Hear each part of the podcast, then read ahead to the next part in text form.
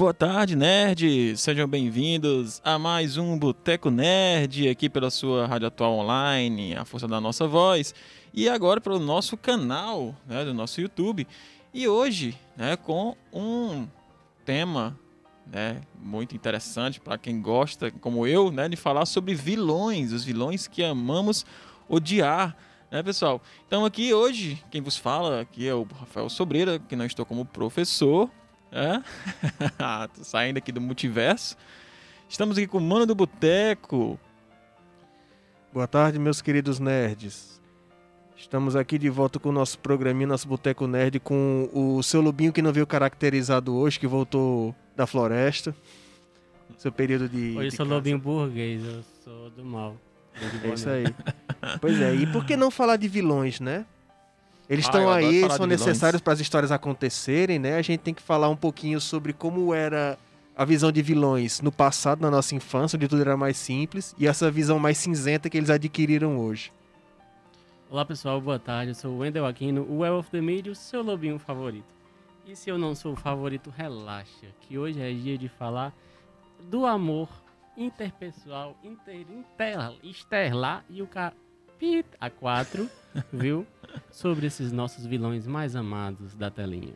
Não tem o Viu? Lobinho favorito, mas tem os malvados favoritos. Hoje nós vamos falar dos malvados favoritos, né, pessoal? É Exatamente. aí. e quem fica hoje por conta dos patrocínios, nosso querido Paga Nós. Quem tá com o texto aberto aí. Oh, Eu não estou com o texto Oh. aberto, mas eu vou pegar agora. bem lembrado, Alexandre. Suquinho de laranja para relaxar. Esse aqui de laranja tá lhe dando esquecimento. Eu vou promover você, Alexandre.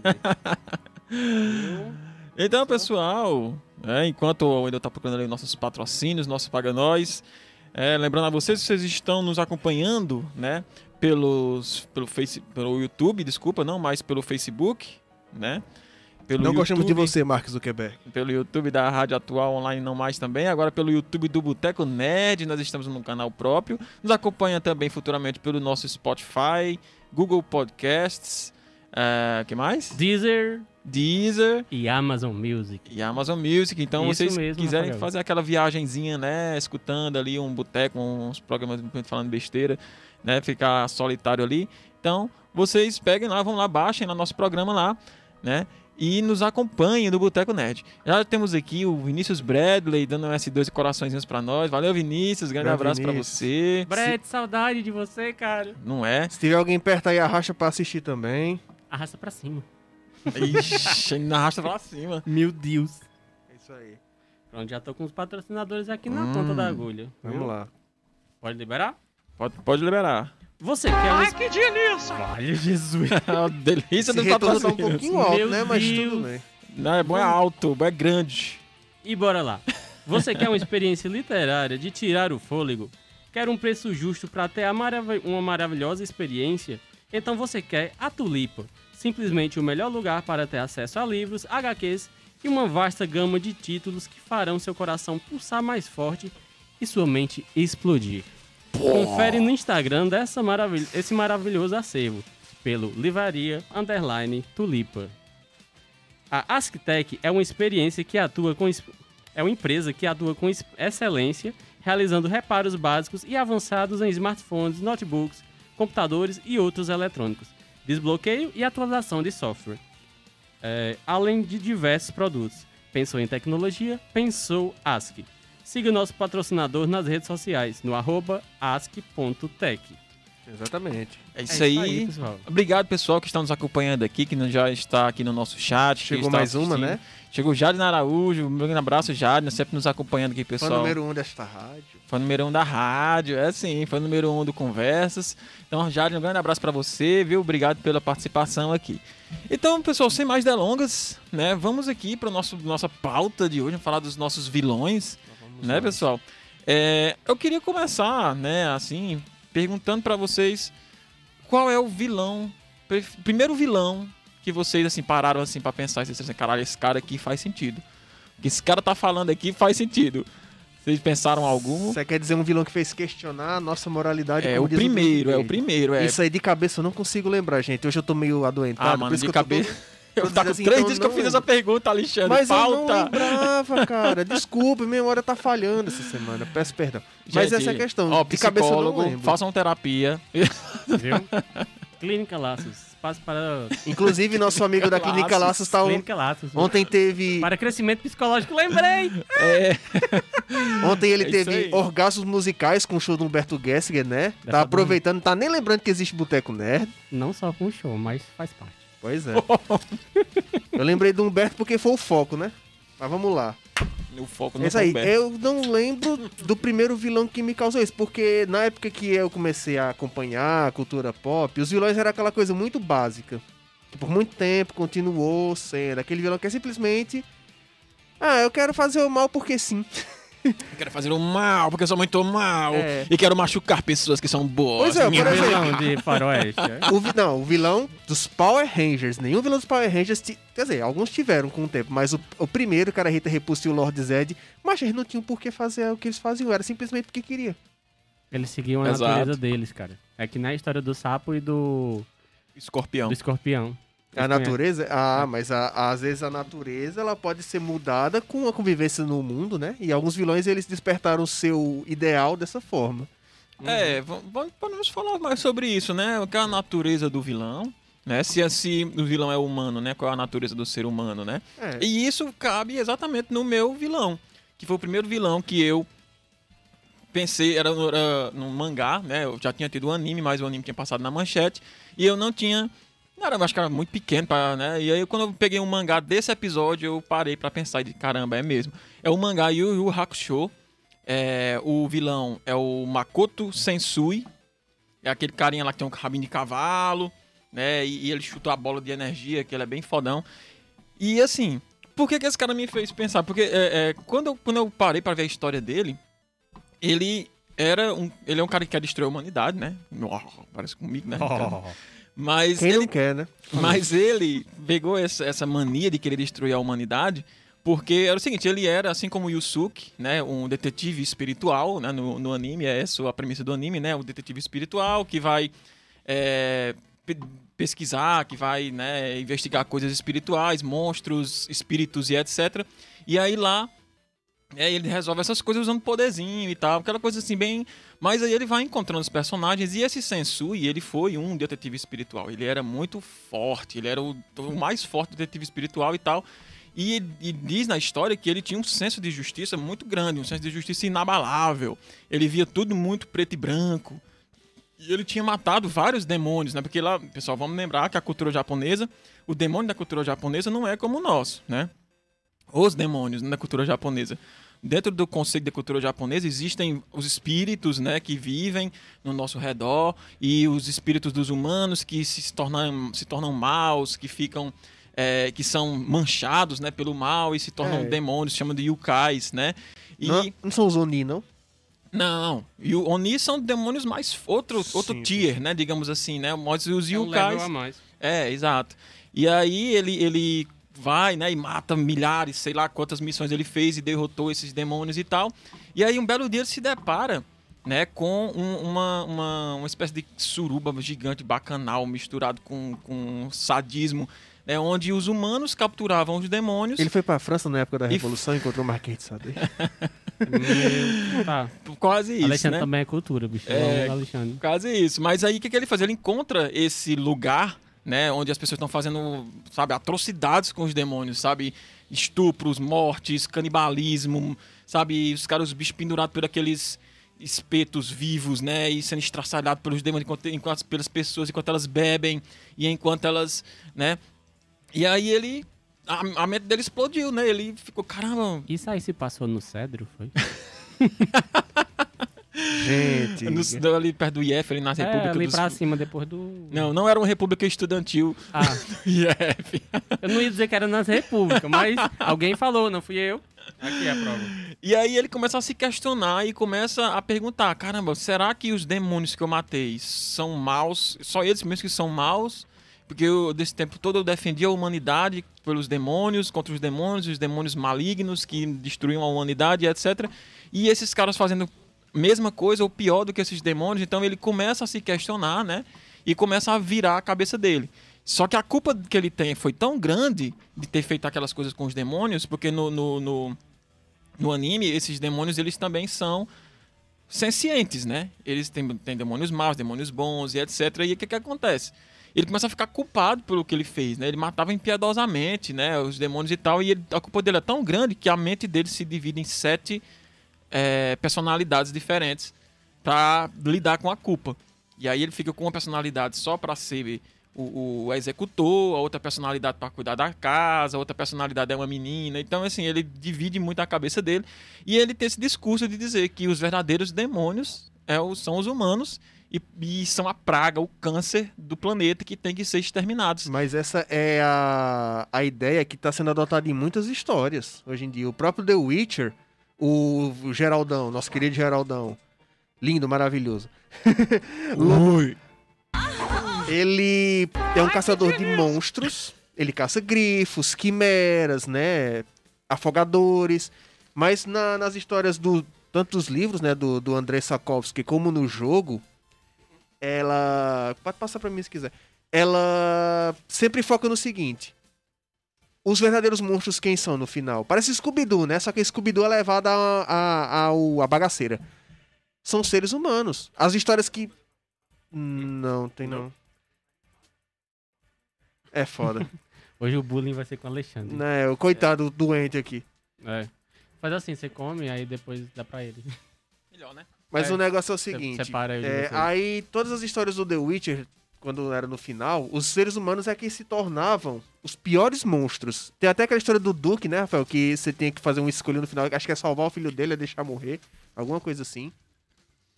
Uma história no bebê, é, se eu não me engano. É mais complexo. Se eu for contar aqui, é uma história bem grande. Não, mas é, é esse o princípio. E não, não foi um grifo, nem foi uma quimera que tava fazendo mal a essa criança, não. Era uma pessoa, até onde eu sei. Então. Na verdade, era um filho dele, né? Que tinha se tornado um bicho lá, porque, enfim, tem uma história lá com a mulher dele, que engravidou, e aí teve o filho, o filho morreu, aí o filho. Enfim, é porque dentro da cultura do The Witcher, eles trazem várias é, histórias folclóricas lá do povo escandinavo e etc. E aí, assim, nessa história, tem uma, uma maneira de um bebê morto, né? Um, transformar num, num demônio, num bicho, num monstro. E aí foi o que tinha acontecido, e enfim. Mas ele poderia ser salvo, né? Usando uns rituais, ou você poderia simplesmente matar e foda-se, né? Também.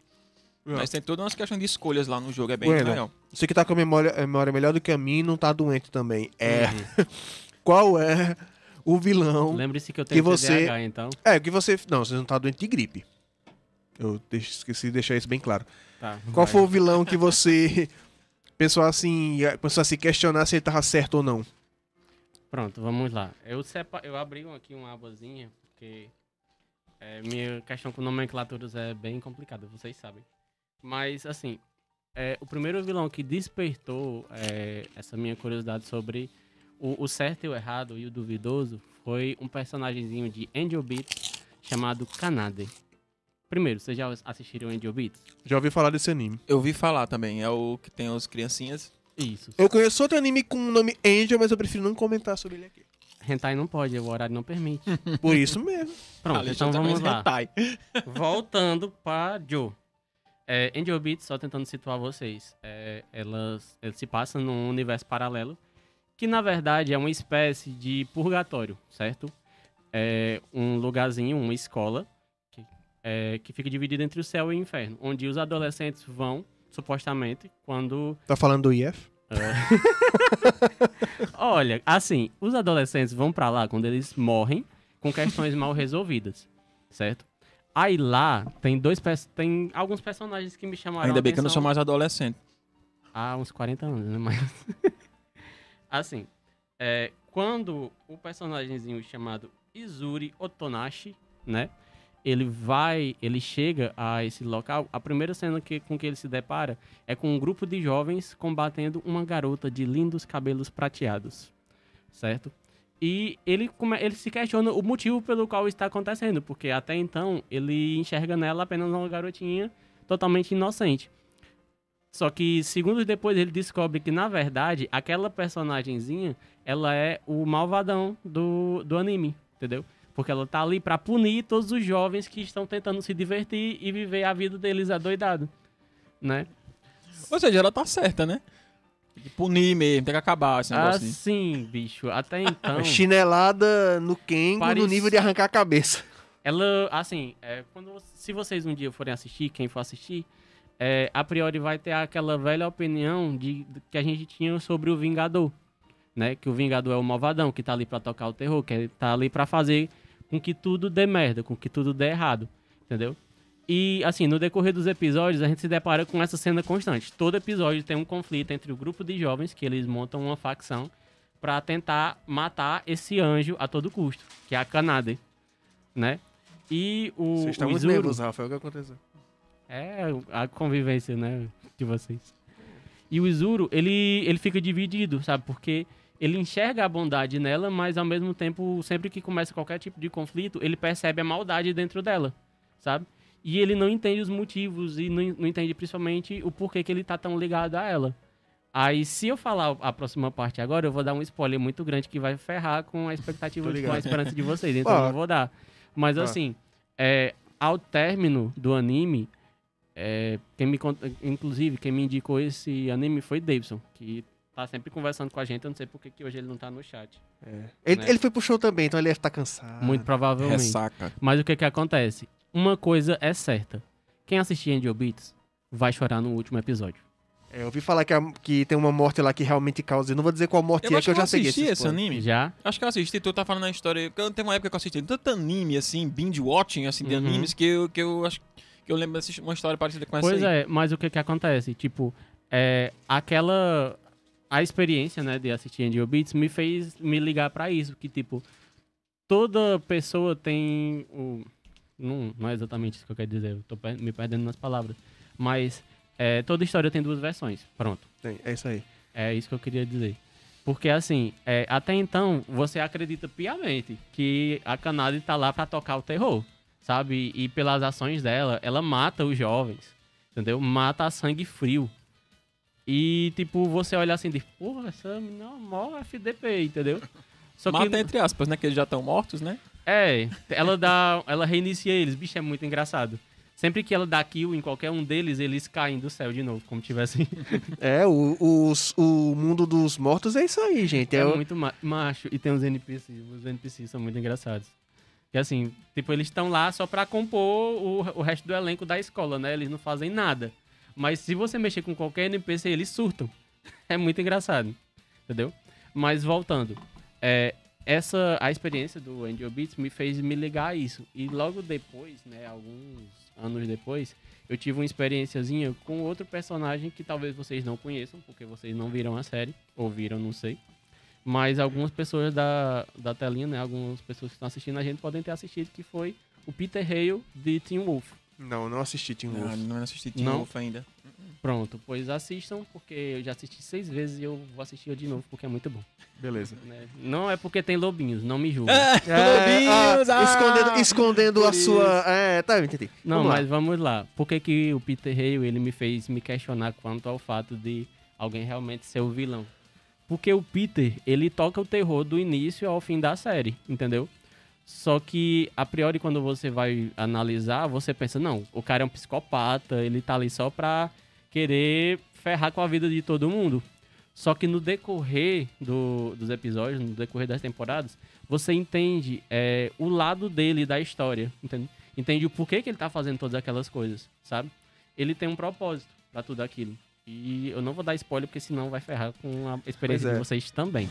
Novamente, spoilers. Pois é, não vou- agora. Eu não é, sou mais o garotinho dos spoilers, viu, pessoal? é, vamos, ah, quando tem spoiler, a gente avisa no começo do programa que vai ter spoiler de Isso. tudo. Não dei Agora spoiler sim, pra vocês hoje. Esse conceito foi se, foi se modificando, porque antigamente como é que as histórias funcionavam? Elas Não, não, funcio- não, não, não, não, para, para, não, não mostra pela pauta, Não, cara, pelo amor de Deus, a gente já falou de cada um das Não, pessoas. Cara, vai ter um momento da gente falar do vilão. Deixa Não, ele tá falar falando do conceito. Sim, de, mani- do conceito. de, de, de, presta Terminou, atenção. ah, Prossiga. do- deixa eu terminar Não, a parte dele. O Peter é, foi, é, foi a experiência. Ah, assim, a, a Canada do Angel Beats foi a, a experiência mais antiga e o Peter foi a experiência mais recente. Entendeu? É, foram esses dois paralelos, né, que me fizeram analisar a fundo sempre uma história. E assim, a gente traz isso até pra vida real, né? É, por experiências recentes, quem convive comigo vai saber. é, sempre existe do- a- os dois lados de uma história, né? Então você é sempre aconselhado que você escute a- a- as pessoas envolvidas, porque, assim, às vezes o vilão ele não é tão malvadão assim, viu? E aquela pessoa bem boazinha que tá ali passando a mãozinha na sua cabeça, tá pronta pra te dar um bico nas costas. Então, fiquem ligados. Pois é. Muito Só bem. reiterando, Rafael, eu não tinha interrompido ele, porque eu pensei que ele já tinha acabado. Pois é, mas agora Pessoal, a gente não vai briguem, introduzir por favor. a próxima parte né, do programa. Dá um boa tarde aqui mais ou menos ao pessoal que tá entrando no chat. Olá, seu sobreira! Olá, Olá, papai. Christian Um. Viana! Cristian Né? Viana, meu Um aluno. abraço pra todos vocês. Acabou de entrar Lulu Fefe aí também no Lulu chat. Fefe da mídia, meu psicólogo favorito. É Tá aí. aproveitando Age of Mythology, Lulu Fefe? Deve ser muito massa. Fazendo o quê? Saudade do Age of Ele Mythology. pediu pra eu passar pra ele o Age of Mythology, quando a gente fez o sobre mitologia grega, que ele vai participar da parte 2. E você está convidado, pode ficar sossegado. Show de Meu bola. Deus. Então, assim, pra ir pra nossa segunda parte, que é exatamente a parte que a Alexandre ia se adiantando, Não, é porque não me deram o, o ponto que tinham parado de falar, simplesmente parou. Olha, se vocês que- forem brigar, me avisem que eu quero pedir uma pizza. é, em casa nós conversa. É, em casa vocês se resolvem. Então, é, pessoal, vamos aqui falar um pouco do conceito de vilão, né? Pra quem não sabe, o conceito de vilão vem da palavra é, vilanius, né? Do, do romano, latim. Senta que lá vem história. É, que é a maneira como os cidadãos que moravam na cidade de Roma tratavam as pessoas que moravam nas vilas, que não fazem parte da cidade. Então, a palavra vilão pegou um, um adjetivo é, pejorativo, né? Se tornou um adjetivo pejorativo e aí se tornou a palavra vilão como nós conhecemos hoje, Hum. né? Em contradição com cidadão que mora na cidade. Pronto, então vamos analisar. Trazendo para os dias atuais, o vilão da época é o favelado de hoje. Pode ser, pode considerar, é. Que é a um- pessoa que está, né, à margem, né, marginalizado. Isso, isso mesmo. Muito bem, Wendel. Olha Show. só, o Wendel também é cultura. é, Tá aprendendo. tá aprendendo. Então, pessoal, é, é, a- assim como essa palavra vilão, né, veio dessa questão, nós tivemos dentro da nossa cultura pop, até não, não, não é cultura pop, né, mas na cultura no geral, sempre um maniqueísmo, né, um maniqueísmo que a Alexandre vai já explicar pra gente mais o que é, né, mas que sempre marcou muito as obras de ficção, né, é, até por uma questão de propaganda política mesmo, né, nós precisamos pintar os nossos demônios, né, para que a gente tenha uma unidade né, entre nós para lutarmos, dividir deixar nossas diferenças de lados para lutar pelo inimigo em comum. né? Então, dentro desse conceito, sempre houve né, uma, é, é, uma demonização né, do, do vilão, dos outros. Né? E isso sempre foi muito presente dentro da nossa cultura pop, desde antes de, de- dessa questão de, de filmes, de séries. Né? Nos livros, você vê que os vilões, antigamente, sempre são muito bem desenhados. Então, o Alexandre vai falar um pouquinho mais do que é maniqueísmo. Pois é, pra a gente. gente vai retomar ra- rapidamente aqui o que foi falado no programa sobre mitologia grega, que na mitologia grega, é, o bem e o mal são duas coisas que têm que coexistir no universo. Né? Elas não se separam, você tem que aprender a conviver com elas. Na mitologia nórdica também esse conceito é empregado. Mas, por muito tempo, como o Rafael falou, as obras sempre trouxeram esse conceito do luz e trevas, bem e mal, claro e escuro. E essa palavra maniqueísmo ela veio do profeta persa Mani, também conhecido como Manis ou Maniqueu, que ele criou esse conceito do mundo dividido entre o bem e o mal que a religião cristã ainda hoje adota. Ela a, continua, apesar de ser em menor grau. É uma crítica que tem que ser feita, cara, porque é a realidade. Há algumas vertentes, não vou dizer tudo, tá legal? Pra não ser apedrejado por ninguém. Algumas vertentes ainda se apoiam nesse negócio do conceito do bem e do mal. E aí, ela, essa- esse conceito para algumas outras vertentes e outras correntes ideológicas e filosóficas se perdeu porque, cara, o ser humano ele é um bicho mau por natureza. Não existe o ser humano é, ser- é mal por natureza. O que nos freia é nosso código moral. Acabe com ele pra você ver o que acontece. Todo mundo vira vilão. Tá aí depois pra provar, né? Quem assistiu a franquia. Pois é. Qualquer- Todas as histórias hoje em dia elas se Depois. focam nisso aí. The Mad Max Noite também. do crime. Ainda ver também, vou ver isso aí. É um Ah. filme, né? Você sabe que é os dois, né? E tem uma série agora depois. Tem uma série? Eita, Tem. não. E ainda também, eu tô muito atrasado, gente. Pois, não, bicho, eu, assisti, eu maratonei os filmes e tô pra, ver- pra ver a série agora. É muito bom, entendeu? Pois é, aí Desculpa esse conceito. Não, não, é de Bibu.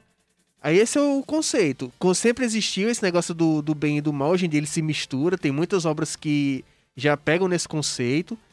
E aí a gente pode começar a falar de alguns vilões antigos que eles se apoiavam nesse negócio do. Do vilão sem muito o que dizer. Por exemplo, três, é, três vilões que todo mundo sempre acompanhou. O Vingador do Dungeons and Dragons, como o Wendel já citou. Moon-Ra, dos Thundercats. E o Esqueleto do He-Man. Nessa época eles eram os vilões que a gente não temia. A gente só achava engraçado, porque ele era mal. Pronto, simplesmente. O próprio Moon-Ra, ele é a personificação do mal. Ele não pode ser gente não morto. temia vírgula. Quando apareceu o Vingador lá no Caverna do Dragão, me cagava todinho. Eu não bicho, me cagava não, bicho. Eu ficava ok. Aquele Eu, bicho, aquele cavalão sinistrão dele voando. eu só- eu só Bicho, sabia que assim- ele tava lá para... Inclusive, ele tem o, o visual de quem é o vilão, que muitas vezes esse visual é um disfarce. É. Ele nem é vilão de fato. Pois é, quem assistiu o episódio final, né, que foi criado pelos fãs no- na versão mais recente, sabe que de fato ele não era tão malvadão assim. Ele era um ferrado da vida, né? Pois é, o menino revoltado ação, e o pai tava desesperado, contratou, É o- adolescente. contratou uns bicho. despachantes lá pra É, já poder... falei que tem que acabar a adolescente, você não acredita em mim. Mas é, Deixa é eu como... só interromper vocês aqui rapidinho pra ler dois comentários que fizeram que vocês vão amar e quem tá Ah, casa. eu adoro. Primeiro, o Lulu Fefe, né, Luiz Fernando, falou que o Coringa do Heath Ledger é o melhor vilão. Será citado daqui a pouco, mais aprofundadamente. Daqui a pouquinho a gente vai falar sobre ele, viu? E um comentáriozinho do Tito Feitosa Grande que Tito, eu seu cara. amei, de coração. Será se o cidadão de bem É será o futuro vilão? Com certeza. Sabe por que, que o cidadão Tomara, de bem né? será o Tomara. futuro vilão? Porque ele vai contra tudo que ele prega. Por mim já seria hoje o vilão de agora. Pois é, né? Já- é já isso aí, são. tá ok? Ai, ai, E o Luiz Fernando, o Luiz Fernando tá falando assim, é, assim, espero, né? É. É, o, o Vingador, como o Alexandre tava falando, né? É, ele é o vilão porque, assim, é, a gente tem que lembrar da estrutura da história também, né? A estrutura da história do Dungeons and Dragons é pra ser simplesmente uma... é, é, aventuras, né? Então a aventura ela tem que ter os personagens, tem que ter o vilão e tem também o, o, o mentor, né? Hum. Que é o, o mestre dos magos, né? Que tá sempre lá Aquele nanico do inferno. Pois é. e aí, assim, é porque a galera, né, fica muitas vezes quer aprofundar algo que também não tem muita profundidade, né? Lembrando que o Dungeons and Dragons, é, como o nome mesmo já diz, né? Dungeons and Dragons foi feito a partir do RPG, né? Como para ser episódico mesmo, e para vender, para a ideia do. do Vender Dungeons- bonequinho? Vendeu o próprio jogo. Vender o o próprio RPG jogo, de mesa. né? Vender mais o jogo, né? Assim, é como é o jogo, os personagens e tal. Então, assim, não, não era pra ser uma coisa de começo, meio e fim, né? Era pra ser uma coisa divertida. Só que quando acabou, né?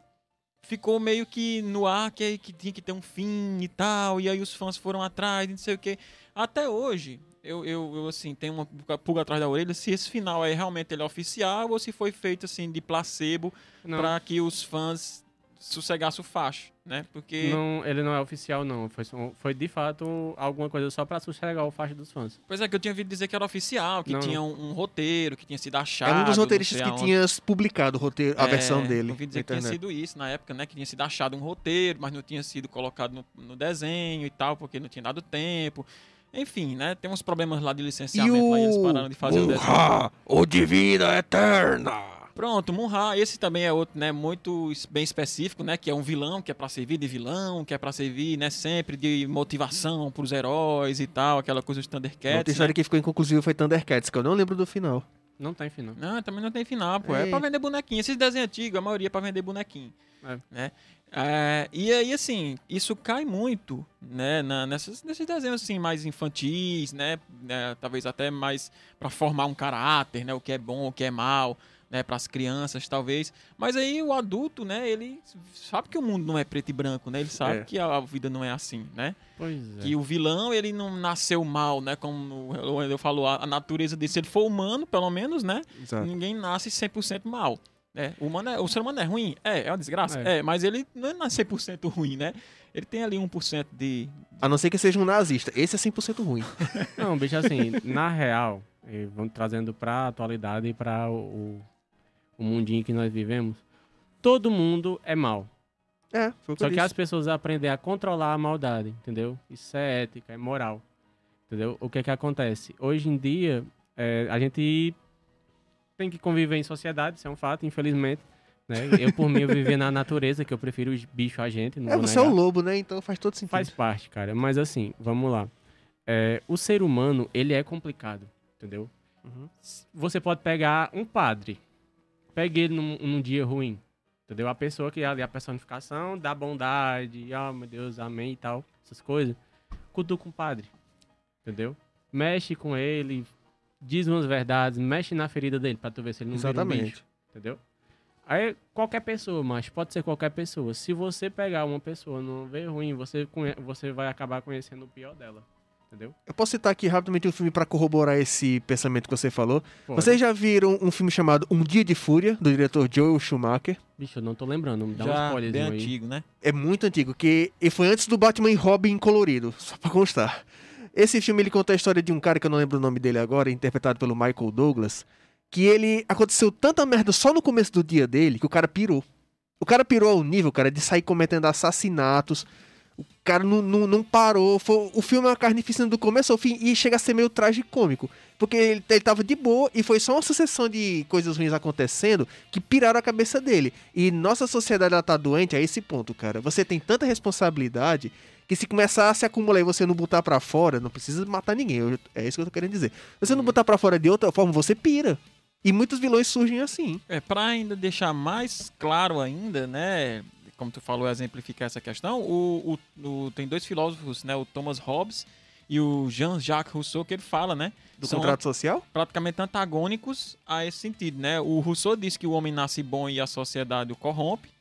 E o Hobbes fala que o homem nasce mal, mas que é controlado pela questão, né, questões morais, éticas e da sociedade em si. Eu concordo com o Hobbes totalmente, né? Porque eu acho que se não fossem as leis, não fosse a coerção moral que a gente tem, o mundo, né, não existiria mais, né? Então eu concordo com isso, né? Eu, então eu, por isso que quando eu vi o Sensui lá em Yu Hakusho falando que o ser humano era mal e etc, e tinha que acabar o ser humano, eu, eu pensei que fazia sentido. Eu não, não me tornei um vilão naquele momento, eu me tornei um vilão depois. Hoje eu sou, eu sou do mal, mas foi compreensível. Por isso que É. ele tá de preto. Mas naquele momento, Ele sempre tá de preto. naquele momento, eh, fez sentido pra mim porque eu sabia essas questões do ser humano e tal. Esse cara realmente isso aqui faz sentido, né? E hoje eu vim com o, o vilão mais icônico, né? Da, da, da cultura pop. Ele né? tem um forte Da- concorrente, né? Que é mais colorido. O Coringa. o Coringa. É. pois é. E é, o Wendel tava falando? Pode continuar. Não, não, eu terminei essa hora só pra Quer comentar essa alguma coisa? questão aí. Não, pra dar uma de swing filosófica aqui também, conversa sobre É, o tipo professor. Não, e assim, é, tanto é que eu ia fazer um comentário, eu tava só se vocês terminarem de, é, de Uhum. falar da terceira persona, que seria. Terminar de, de tagarelar, né? Que você ia Não, dizer. não, não é isso. tava- é porque vocês estavam falando de três pessoas específicas, Uhum. né? Três personagens específicos. Eu tava esperando vocês falarem do esqueleto, pra poder fazer um comentário acerca disso. Bicho, Mas- ele é o mais infantil dos três. Sem É, brincadeira. vamos lá, primeira coisa. É, eu acho que desde pequeno, não sei se por conta do bullying que eu sofri na escola, né? E os diretores Tamo não junto. faziam nada. Mas assim, eu sempre tive essa mentalidade, sabe? De analisar o, o porquê das coisas estar acontecendo, acontecendo, sabe? Aquela velha frasezinha, ah, por que que você... Por que que eu tô apanhando? O que foi que eu fiz de errado? Ah, o fudido é ele. Por que, que eu estou com a cara na privada aqui nesse momento? É, Por que, tipo que pegaram um sabonete enrolado na toalha e tacaram no meu bucho? Caralho, que- bicho, nunca aconteceu isso aí comigo, não. É, aí foi barra pesada, viu? Mas Foi. aí nos Estados Unidos esse é o bullying mais comum que tem lá. Será? É, Se é só nos Estados Unidos, Alexandre? Eu não sei, no Brasil eu nunca ouvi falar desse tipo. Desse Alexandre tipo falou com muita propriedade aqui. é Com porque certeza. muitos filmes eles retratam o bullying nas escolas americanas com esse nível aí. Mas assim, Porradaria. vamos lá. É, por que, eu tava esperando vocês terminarem? Uhum. Porque desde pequeno eu sempre tive é, essa. Não vou dizer nem tanta capacidade, mas o hábito, sabe? De sempre parar pra analisar o, o porquê das coisas estar acontecendo e, e também o porquê que eles estavam fazendo aquilo, sabe? Eu tentava analisar como tudo começou pra saber de se de fato eles eram maus ou apenas eles estavam. é, como eu posso dizer? Respondendo a Não, mas eu não botei a mão dentro, não. Deixa ser fresco. se eles estavam respondendo alguma coisa que tinha acontecido na vida deles, sabe? No geral, eu sempre torcia pra eles se darem mal, sabia que no final de cada episódio alguma coisa ia acontecer, eles iam se dar mal de novo. Porém, é, com o tempo, eu comecei a, a tipo, prestar atenção. Por que que isso tá acontecendo? Às vezes, tinha determinados episódios, de determinados animes e até de, de filmes, que eu via mais razão na fala do vilão, foi o que a gente falou no início, do que propriamente na fala do mocinho. O mocinho, pra mim, eu encarava ele como sendo o, o vilão. Porque, tipo, a ideia ideal do mocinho, da pessoa boa, é sempre tentar buscar o melhor das outras pessoas e sempre tentar ajudar todo mundo. Mas vocês já pararam pra analisar que tem muitos mocinhos que olhar pra cara do vilão só quer ferrar com a vida dele? Tipo, não, não para um instante pra dizer assim, porra, por que, que isso tá acontecendo com ele? Será se eu agir de determinada forma as coisas não podem mudar? Será que se a gente de fato não consegue chegar num acordo? Entendeu? É, deixa eu ver aqui. Eu tava vendo um conteúdo esses dias, eu tô tentando lembrar como era especificamente pra falar pra vocês. Mas a ideia é- era basicamente essa. Pronto, eu vou citar um exemplo em The Flash. Entendeu? The Flash é, tem o Flash negativo, vocês sabem, né? Reverso. Flash reverso. Eu chamo de Flash negativo. Tá nem aí. Entendeu? Mas vamos lá. O Barry Allen. Qual é o posicionamento do Barry Allen em todas as situações possíveis? O que que acontece sempre? Ele tem que ser bonzinho, né? Ele tem que ser bonzinho, mas ele tem que ser bonzinho ou ele escolhe ser bonzinho? Eu acho que ele tem que ser e ele escolhe ser, né? Ele tem que ser, mas ele não necessariamente é obrigado a ser, ele escolhe ser. E o posicionamento do Barry, que é uma das coisas que é falado muitas vezes, até foi falado muito agora nessa última temporada que saiu na Netflix, foi que o Barry, ele sempre busca é, encontrar o melhor das outras pessoas e ele sempre tenta ajudar as outras pessoas. Mesmo que a pessoa ela esteja o mais ferrada possível ou de fato ela demonstre que ela não tem solução, que foi até uma da- das questões mais levantadas, que tinha pessoas que de fato não tinham solução, mas ele sempre, enquanto todo mundo queria de fato é, ferrar com a vida dos vilões, dos vilões, o Barry ele queria encontrar uma forma de salvar aquela pessoa, entendeu? Ele foi muito questionado por isso e tanto é que se você for analisar o, o Barry ele basicamente tem a- as mesmas habilidades do Flash Reverso, não tem? Ele não tem a capacidade de vibrar através das coisas e das pessoas. Ele não consegue vibrar a mãozinha dele e tacar no coração dos outros. Ele É. faz isso? Não faz. Ele Pois é. escolheu não fazer. Mas se ele quisesse, ele não poderia ser malvadão? Se ele quisesse, ele não poderia criar uma força da aceleração negativa, assim como a filha dele fez? E eu tô dando um spoiler pra vocês? Tô. Nem avisou, né? Mandou Droga, ser. foi mal. Agora foi ele só... se empolgou aí na história e passou pelo Pronto, spoiler. eu me não problema, empolguei, não. bicho, foi mal. Mas assim, o, o que, que eu quero levantar com tudo isso? É, o Flash Reverso, ele tem motivos pra fazer o que ele faz. São corrompidos? De fato são. O Barry, ele poderia estar ali na- no mesmo posicionamento do Flash Reverso. Não tá por quê? Porque ele tem moral Pois é. né? De, ele tem consigo a, a ideia que até a própria esposa dele, a Iris, ela leva de que existe algo bom, mesmo que um fragmento de bondade em cada pessoa. E eles não são obrigados, mas eles escolhem buscar esse lado bom. Tem vilão que dá vontade de você ir lá e sentar lá a mão em cima dele? Tem vários. Mas Tem vilão que dá vontade de ir lá e ajudar ele? Tem. Tem, Tem. entendeu? Porque tem muitos. Bicho, tem. Ó, vou, vou citar o caso do, do arqueiro. Entendeu? The Arrow. É, em Arrow, você analisa isso. Tem muito vilão, mas que ele é mais mocinho do que o próprio. Eu esqueci o nome dele agora. Que Do droga. herói? O, O herói é o. O- é, Oliver Queen, eu Oliver acho. Queen. Bicho, às vezes o, o Oliver Queen, ele tá muito tosco, entendeu? Ele é o malvadão da jogada. Às vezes eu torço mais pelo, pelos outros do que por ele. Às vezes dá vontade de dizer assim, não, mas vai ali dar uma flechada na, na venta dele. Porque não sabe. Pois é. É Ó. assim, de- vai muito da, do, do que tá acontecendo no momento e dos motivos pelo qual as pessoas fazem isso. Entendeu? Uhum. Nenhuma pessoa acorda assim de, ah, hoje eu vou tocar fogo no mundo. Ninguém quer isso. Ninguém quer isso, entendeu? É, até os psicopatas, de fato, ele. Cadê Netinho aqui, que ele poderia explicar isso? Infelizmente, ele não está É, aqui. o, o até o próprio psicopata, ele tem um motivo pra agir como ele age, entendeu? Então, o- é, é muito mais interessante, porque, como vocês podem perceber, eu defendo muitos vilões, porque eu sei que as pessoas, elas têm motivo pra agir da forma como elas agem. Não existe uma pessoa que acorda assim e diz, ah, você é o fudidão hoje, eu vou ferrar com a vida de todo mundo. Exatamente. Entendeu? Por que, que ele quer fazer isso? Porque alguma coisa aconteceu. Ó, vamos trazer pra a realidade. E hoje eu tô saindo muito da ficção pra ir pra, pra, pro mundo real. Mas vamos lá. É, um pedófilo. O pedófilo, em alguns dos casos, e talvez Luiz Fernando vá me fazer algumas correções aqui em algum momento, e tem alguns comentários ali que gente- aqui que a gente tem que ler depois do título. Eu tô só esperando. É, mas assim, é, Mas fica à vontade. Não, vamos lá. É, o pedófilo, por que, que o pedófilo age da forma como ele age? É uma, uma psicopatologia, né? O, o cara, ele não, um cara adulto, uma pessoa adulta, não resolve simplesmente ferrar com a vida da criança. É uma doença. Entendeu? Não estou defendendo os pedófilos, de forma alguma. Quero que Entendam. todos queimem. Não gosto deles. Entendam. Mas o que é que acontece? É, existem estudos que comprovam que boa parte das pessoas que acabam indo por esse rumo, na infância, eles sofreram algum tipo de repressão ou algum tipo de abuso. Aí, como na infância eles não conseguiam responder, na vida, é, enquanto adultos, eles acabam fazendo o quê? Exatamente o que eles mais odiavam. Tanto é que tem casos de crianças que na infância os pais fumavam e na vida adulta, o que, é que eles fazem? Eles fumam.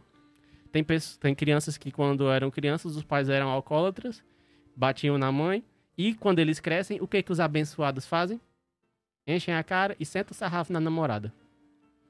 A diferença é que, diferente de antes, hoje em dia tem mesmo um delay pra ferrar com a vida desses fila da puta. Graças a Deus. Entendeu? Aí o que que acontece? Onde é que eu tô querendo chegar? Por que, que eu tô dando tantas e tantas voltas? Porque existe uma história por trás da história.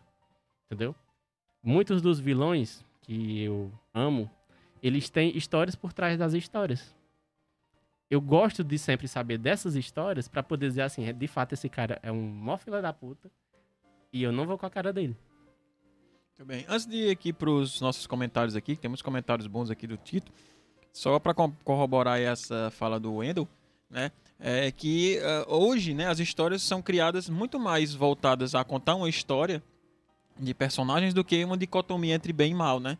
Talvez por isso que os vilões sejam mais tão profundos, né? Sejam mais tão bem aproveitados, porque como na vida real, não existe isso. O cara nasceu para ser o vilão, para levar a culpa de tudo, para que alguém brilhe como herói. Não, não existe isso. Né? A vida são pessoas buscando seus interesses, né? vivendo as suas vidas, encontrando com outras pessoas e criando histórias. Então, quando você conta uma história desse, desse do cara lá do Tim Wolf, né, que você falou que Do Peter Hale. Então, provavelmente o cara, a pessoa que escreveu a história, né? Ela pensou não, vou contar uma história. Né? E dentro dessa história aqui vão ter personagens e óbvio que vai ter que ter um drive, né? Tem que ter uma coisa aí que, que faça a história andar.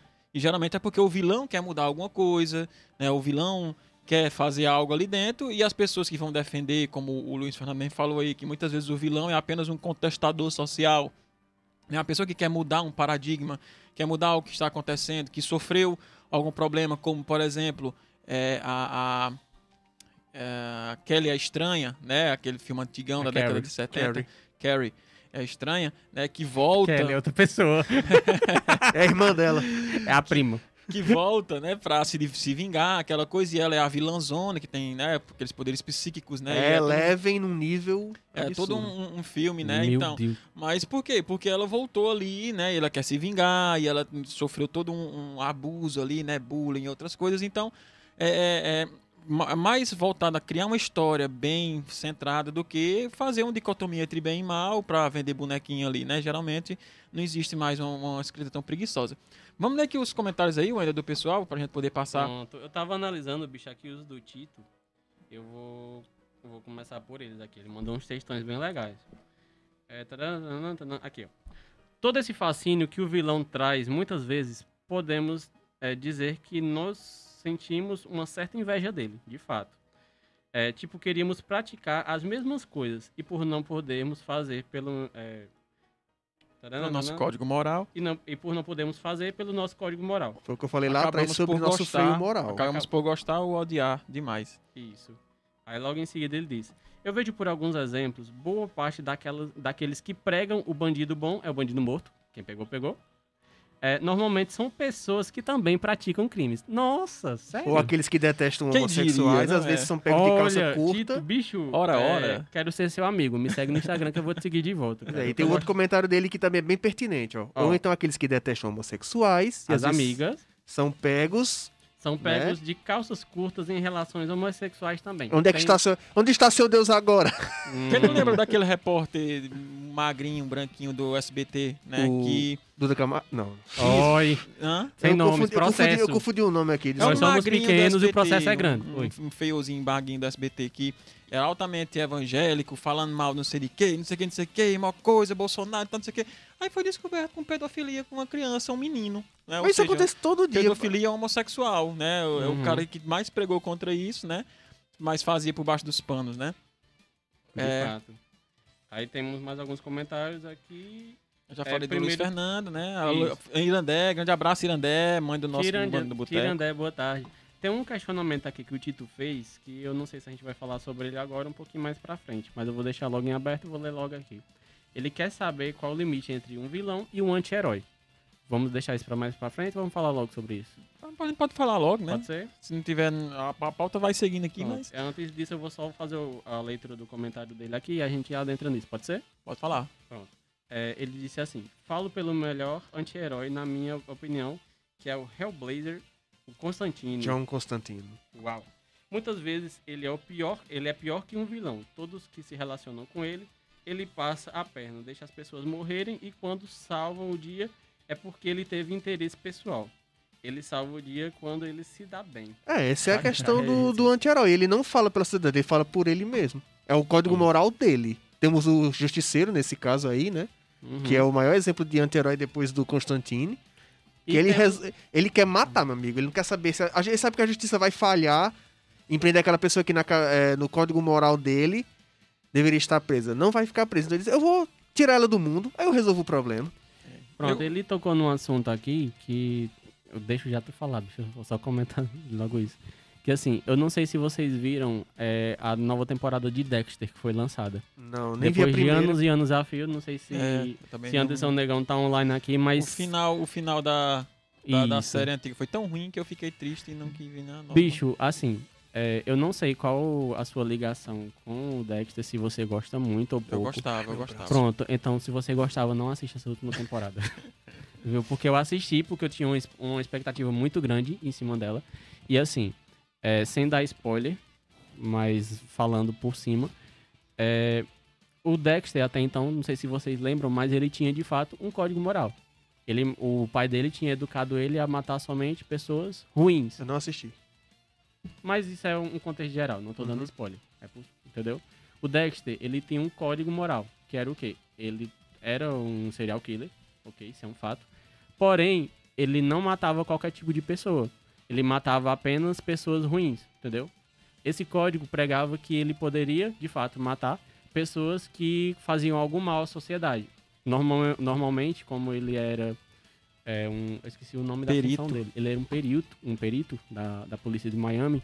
Ele conseguia ter acesso a arquivos de, de bandidos, de vilões, que até então é, eles tinham se safado de alguma forma da justiça. Então ele trazia a justiça até essas Onde foi pessoas. que eu já ouvi essa história? antes? Cara, é bem familiar, de fato. É. Mas o que que acontece? É, essa última temporada, ela vem pegar a outra vertente de- dessa história, desse código dele, entendeu? Então, assim, dependendo do nível de afinidade que você tenha com Dexter, muitas vezes é melhor, conselho do Lobinho aqui, não assistir essa última temporada.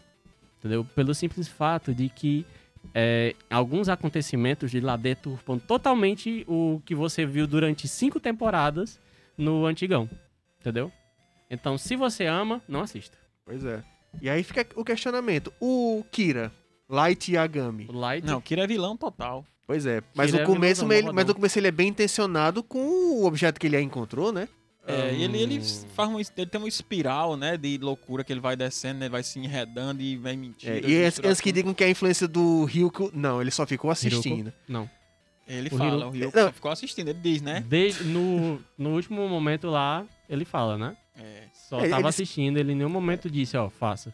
Uhum. Ele tá aí. É, eu, Aí minha opinião critério. sobre essa questão do anti-herói é que, assim, apesar do anti-herói fazer coisas questionáveis, né, atos questionáveis moralmente, ele sempre tem é, um- uma boa intenção, mas ao mesmo tempo ele sabe que ele vai combater.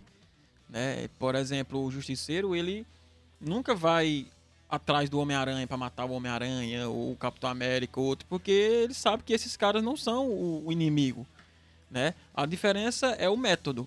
Enquanto o Homem-Aranha e o Justiceiro, o Homem-Aranha Capitão América, eles têm um código moral, nunca matar, sempre ajudar e etc. O anti-herói, ele tem o código de resolver o problema, não importa o que aconteça. Né? Não importa se pessoas vão morrer, não importa se ele tem que matar o vilão, não importa se aquele é, é, o que ele vai resolver a situação, porque também são personagens quebrados, né?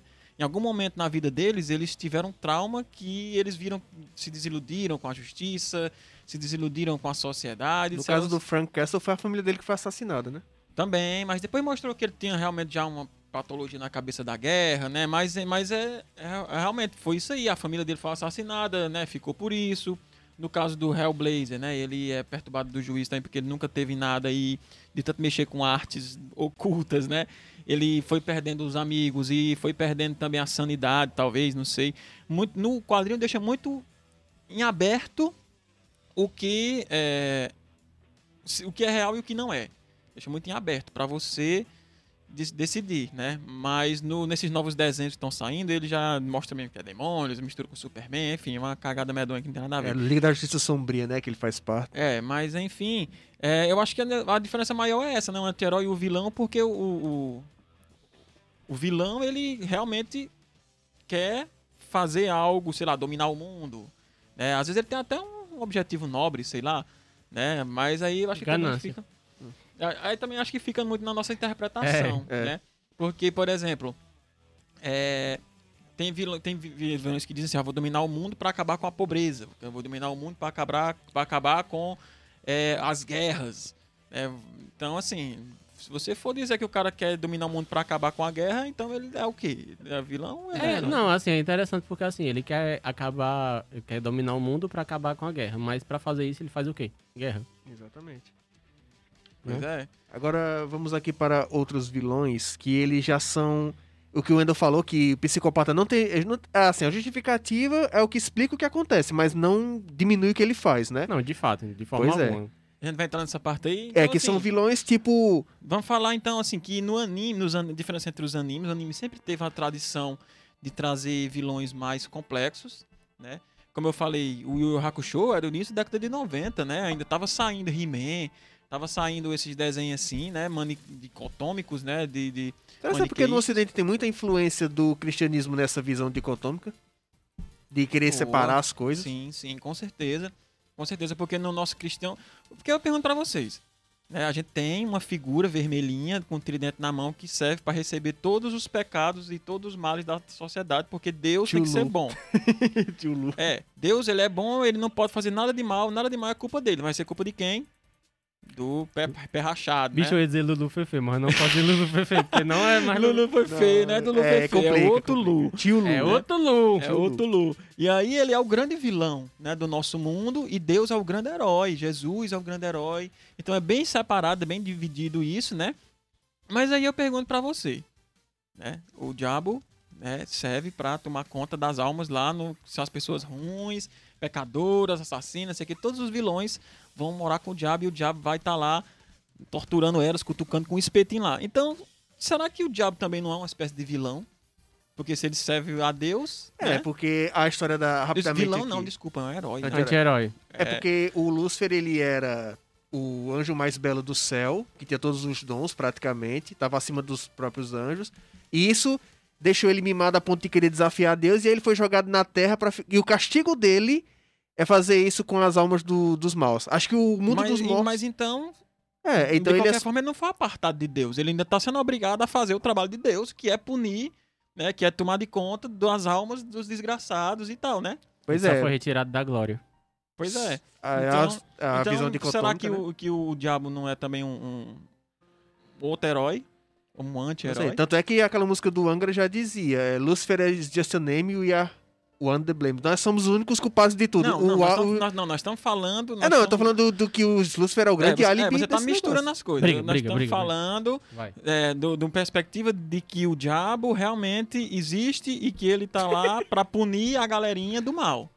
É, mas ele também é o grande álibi de- do mundo, né? É. Tudo é culpa desse Ah, é, cara. Não, aí é outra perspectiva, assim, se for Lulu, essa eu te amo. Ele Mandou me preservar. Essa aqui. perspectiva aí de que o, o ser humano é o, o demônio, etc, né? A gente até já falou, né? E eu concordo totalmente, né? É só o bode expiatório, né? O demônio é só o bode O expiatório. Tito tá dizendo aqui que o diabo faria um. te- Talvez o diabo fizesse um serviço terceirizado. Que era pra É. Deus fazer, mas como ele não pode fazer porque ele é bom. Porque queima a imagem Pois dele, é, né? Exato, pois é. Então, no final das contas, né? O diabo é o Marte, né? Ele tá- Pois é. Depende muito, bicho. Dep- Se você assistir o Lucifer da Netflix, você vai ver que. Assim, você vai achar que o diabo, na verdade, não é tão malvado quanto ele deveria ser. Pois é, o, E o se você advogado for do ler diabo os, também, os escritos né? de Santo Agostinho, você vai achar que o diabo realmente é o mal de toda a humanidade. É, assim, vamos lá. É, são dois paralelos bem, bem distintos. É, no caso dos escritos de João, de João Agostinho. De Santo Misturou Agostinho. o apóstolo com, enfim, o Santo filósofo. Agostinho, é, você consegue perceber uma coisa que você não percebe na série da, da Netflix, que é o prazer. Né? Se você for analisar, é, enquanto nos escritos ele demonstra de fato prazer por fazer tudo aquilo que ele está fazendo, é, o que romantiza a- história de Lucifer na Netflix é o fato de que ele não está ali porque ele quer. Se você for assistir a série, você vai, você vai enxergar essa realidade que ele foi, eu não vou dizer nem tanto manipulado, mas ele foi incumbido a fazer aquela missão, mas ele não gosta do que faz. Enquanto nos escritos demonstra, e que é bíblico também, e É em porque- diversas versões do, Uhum. onde se aborda a temática de Lúcifer, você percebe que ele ama o que ele faz. Entendeu? É porque vai falar, né, que o diabo ficou com inveja e agora ele vai lutar pelas almas dos seres humanos, né? E ele vai influenciar os seres humanos a fazerem coisas ruins para que esses seres humanos tenham as almas perdidas e não entrem no reino do céu e vão pro Pois é, inferno. vocês já Isso, viram né? o se, a advo- gente, se a gente admitir isso, então a gente tá admitindo que nós não temos livre-arbítrio, né? Quem Exatamente. manda é o diabo ou Deus, né? É, a o, o próprio vai- Lúcifer no Advogado do Diabo, ele disse: Eu nutri cada sensação que o ser humano podia ter, porque enquanto isso, Deus tá lá criando regras contrárias pra você ficar que nem um maluco aqui na Terra. Então eu tô favorecendo muito mais a vocês do que ele. É, mas aí pegando na temática do livre-arbítrio, são as escolhas que a gente faz, né? Porque É, ele tá lá só pra dar o gostinho, ó. É, experimenta eu- isso aqui, ó, vê se eu tu posso gosta. pegar essa jarra aqui nesse chão e tacar na tua cara. em, em momentos do passado eu já tive vontade de fazer isso. Mas eu não fiz por quê? Moral. Pois Te amo, é, Alexandre. Você, é o é- cara. E é, é isso, isso é tudo isso, né? A gente tem que lembrar que faz parte de um contexto maior, né? De que a igreja dizia, né? Que é, tem os pecados, né? E você tem que fugir desses pecados, tem que fugir desses vícios e tem que Não é servir a errado. Deus. Não é errado pensar assim, né? Que fugir do Mas que é o que, ruim. é os, pe- o que são os pecados? Para a igreja medieval, pecado era qualquer coisa ah, que saísse um pouquinho na linha. Você fazer sexo é pecado, você é, é, falar um palavrão é pecado, você falar mal do rei é pecado, você não pagar o dízimo é pecado, você questionar a igreja é Não, pecado. ah, entendi, você... entendi. Então, assim, o que é pecado e o que não é pecado muda, mas a questão é que é- o discurso servia a isso nesse momento, né? E a Margarida tá tentando aí outro assunto totalmente diferente. Não, Bicho, mas é- eu, pensando paralelamente aqui, eu fui chamado hoje pra ser padrinho de, de Crisma, né? Olha como é interessante isso. E eu tô achando que depois desse programa o menino vai desistir do convite. não desista, cara. Eu sou uma boa pessoa. É, ele é uma boa pessoa, o Lobinho é uma boa é, pessoa, porque ele é uma pessoa indagatória. É porque eu tenho uma mente bem aberta, cara. É, gente, a gente não fica preso nesse tipo de ainda, nesse, maniqueísmo, não. ainda nesse contexto do, do- do diabo, né, do demônio, a gente pode falar do Hades, né, do da Disney, né? Cara, eu amava o Hades. Aquele bicho. Hades da Disney é, É, muito bom. Era o. Márcio Simões que dublava ele? Não sei, Se cara. for, minha amiga, eu tô puxando aqui da memória que acho que era ele. A melhor voz pra vilão, que ele dublou o Coringa do Heath Ledger também. Isso, acho que é. Muito bom, cara, muito bom mesmo, assim, é aquele Hades, né, sei lá, gaiatão, assim, todo cheio do... É, porque Ah, o- Zoeiro, cara. Ele era muito zoeiro. É, porque o diabo ele é conhecido pela lábia e pela, pelo jeito, jogo de cintura, É, né? Exato. Eles misturaram ali o diabo clássico da mídia com o Hades, né? Que é o deus dos mortos, É o, né? Da é o gerente do submundo. Porém, né, há aí um pequeno problema. Eu vi muitas pessoas, especialistas né, em, em mitologia, dizer que odeiam aquele filme do, do, do Hércules, porque ele coloca o Hades numa posição de vilão. Né, e, o, e o Hades não era vilão. A gente já falou isso no outro programa, né? A Exatamente. religião grega não é maniqueísta, né? Não existe bem e mal dentro da religião grega. Né? Os, os deuses são simplesmente o que eles são, são natureza.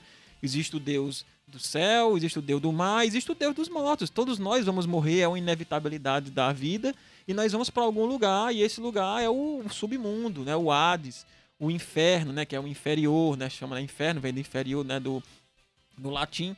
E tinha que ter alguém para tomar conta dessa galera, né? E ficou, ficou sendo o nosso amigo Hades. Ele Não é porque ele é mal que ele está lá, que ele faz as, as pessoas sofrerem, etc. Não, ele. Ele só diz assim, ó, gente, ó, você que fez isso aqui, vai pra cá. Pronto, só isso que ele faz. Não faz mais nada. Na verdade, nem existe isso. Eu já tinha falado até no programa anterior também. Nem existe isso de julgamento. Você vai pra aqui, você vai pra ali, né? Isso aí foi inventado pelo Dante Alighieri mais à frente, né? A igreja com essa história de julgar os vivos e os mortos, etc. Mas na religião grega não existe isso, né? De ah, você, você fez isso, você vai pra tal canto. Você fez aquilo, você vai pra tal canto. Não, você vai pro mesmo lugar. Todos vão, vão ficar pacificamente ali no Hades até o fim dos dias, né? E, e o Hades é simplesmente o Deus, né? Disso, né? Em personificação disso. Não é, não é porque ele é mau, não é porque ele é ruim. Ele, você ver que não existe nenhum mito, mito grego onde Hades tenha saído do lugarzinho dele para ir mexer com ninguém. Já Zeus, por exemplo, vive enchendo o saco das mulheres, engravidando mulheres, estuprando, né? Poseidon, quando tá mulher. estressado, derruba, afunda barco. Poseidon e fala- afunda barco, mata as pessoas afogadas, etc. E, e, e nem por isso as pessoas chamam ele de mal. Pelo contrário, reverenciam né, o Poseidon, porque ele é o deus dos mares, e o mar é o que dá o sustento do povo grego, né? O- as ilhas gregas, eles viajavam pelo mar, então eles tinham um reverenciamento muito maior pelo Poseidon. Mas, mas eles diziam, né? Ah, tem dias que Poseidon está de lua, Poseidon é temperamental, o mar é temperamental. Então eles tinham medo também. E, e o Hades, num momento, ele é citado de que ele saiu do lugarzinho dele onde ele estava lá para ir mexer com ninguém. E aí a nossa religião atual, né, nossa, nossa cabeça, nossa teogonia né, atual, que vem da religião hebraico-cristã que a gente vive, como eu falei, né? Diabo, é, é, Deus e diabo e etc., que não consegue entender que um Deus que toma conta dos mortos seja simplesmente isso, um Deus, né? Porque tudo na nossa vida tem que ser bom e ruim. Nós já fomos ensinados que o que não é de Deus é do diabo e vice-versa. Né? Tanto é que é, é, tem muita dificuldade entre as pessoas cristãs de aceitarem espiritismo, né? de aceitarem é, candomblé, porque para eles tudo que não é de Deus é do diabo. É, né? Então, teve um período de dominação da igreja na, nessas culturas que eles já chegavam dizendo: esse Deus que você adora é um demônio pra gente, então você tem que mudar sua cabeça. Pois Aí é. complica a vida. E, né? principalmente agora, né, que nós vimos que desde a década de 90, de- desculpa, de- início da década de 2000, né, o dodecateísmo se tornou religião, né? É a religião dos que adora os 12 deuses olímpicos, né? Sim, sim, sim. sim, lá na Grécia. Então a gente já tem que respeitar isso aí também, né? Como uma forma de religião. Tito tá falando aí, Thanatos, irmão de Hipnos, é grego ou romano? Né? O Eu deus respondi, é grego. Ele é grego, né? Então, ó, tem o deus da morte, né? Porque, mais uma vez, a morte vai chegar para todos. Nós não podemos fugir da morte. Não é porque ele é mau. Ele é o que ele é, ele faz parte da natureza humana. Ele é o ciclo, amigo, início, meio e fim.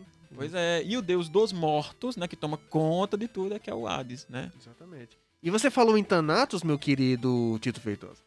Temos agora o Thanos, nosso querido titã roxo, apreciador de pedras preciosas Rapaz, agora aí é universais. uma treta, viu? Eu É. sou o time Thanos total. Não, bicho, o Thanos, Vocês o me Thanos... deixam só abrir um parêntese pra fazer um comentário acerca de uma coisa que ele perguntou aqui. Sim, manda Ó, ver. mais acima, ele colocou. A gente estava falando sobre livre-arbítrio. É. Ele colocou o seguinte: Mas o que seria o livre-arbítrio se Deus é onisciente e sabe de tudo? Quando ele nos cria, ele não já sabe o nosso destino, tudo o que vamos fazer, e mesmo assim nos cria? Vamos lá. É, não estou dizendo que eu estou certo, mas é a minha opinião e a forma como eu compreendo as coisas. Deus, ele é zoeiro. Ele, ele deixa É uma, é uma criança com uma fazenda de formigas, né? Pronto, mas vamos lá. O que, é que eu quero dizer com isso? Deus, ele simplesmente criou o maior e melhor de todos os livros-jogos da história. Por que, que eu estou dizendo isso? Porque, é, digamos... Parece que eu tô vendo um, um- um tridentezinho aí por trás de Wendell, parecendo aí assim. Tá meio quente aqui, o ar-condicionado tá. Alguém fica vem na- puxar, alguém vem puxar a alma dele aí. Que é isso, cara? O, o que, onde é que eu quero... Tio Lu. onde que eu quero chegar e me perdoem pelo que eu vou falar agora, mas o que que acontece?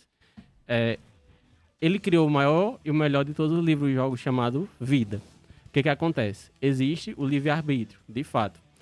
Sempre que você chega a uma determinada conclusão ou toma uma determinada decisão, então vamos ilustrar. Aparecem duas portas diante de você. Tem a porta A e a porta B. Se você é, opta pela porta B, quando você abrir a porta B, dentro dela vai ter a porta A e a porta B.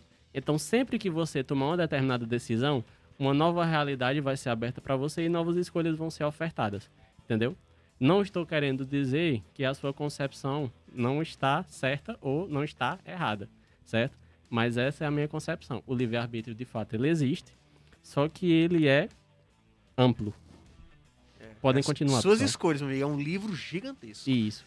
É, Sempre que você tomar uma decisão, uma nova oportunidade vai aparecer e novas decisões vão aparecer na sua vida. É só isso. E as pessoas reagem. As consequências dos seus atos são a reação das pessoas. Tem uma série na Netflix que faz isso, né? Eu esqueci qual é. Tem várias. Tem várias, né?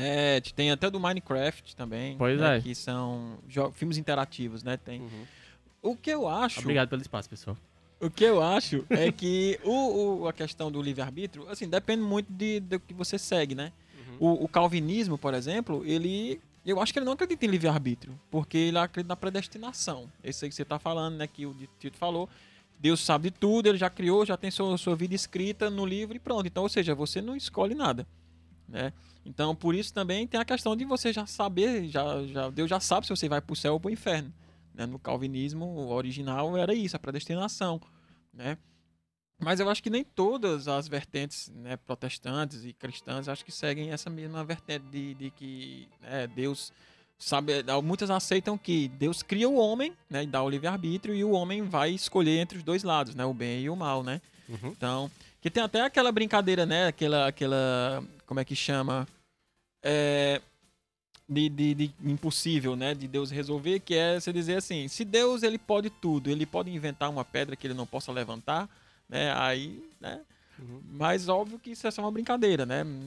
E assim, é, livre-arbítrio realmente é complexo. Eu acredito no livre-arbítrio. Eu acredito, inclusive, eu acho muito mais provável que não exista nada quando a gente morrer do que de que existam outras coisas, mas de qualquer forma eu não perco nada acreditando, então eu vou acreditar. Uma escolha sua. e ele fez outro comentário aqui, só que, assim, é, Tito, eu não vou fomentar toda essa discussão, porque isso seria em outro programa, em outro dia. Verdade, e verdade. O, o enredo. O, é, o enredo do programa aqui é outro. Tá Exato. certo? Tema. O tema do programa é outro, mas a gente, a gente pode conversar depois e aprofundar isso. Agora a gente vai falar sobre o Thanos, né? Thanos. El Titã Roxo.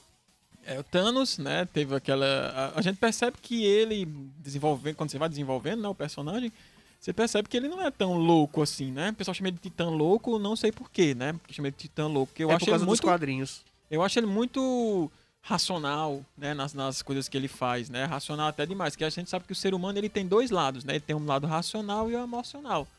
Né, o Thanos mata a própria filha, né, para conseguir a joia do infinito. Ah, essa cena é de partir né? do coração. Ou seja, Outro momento que eu chorei, bicho, sério. E, ele, e a gente mostra, ele mostra que ele fica bem triste, né, mostra que ele fica bem mal, né, ele não chora porque eu não sei se o Thanos é capaz de chorar, Chora, né? ele na cena ele chora. a assim. biologia dele, mas de qualquer forma ele fica muito mal, né? Mas ele escolhe, né? Porque ele tem aquele objetivo dele que ele quer fazer e o objetivo dele não é simplesmente ser mauzão. Tanto é que quando ele tem, quando ele ganha, né? Que ele dá o estalo e consegue o seu objetivo, ele vai plantar batata, né?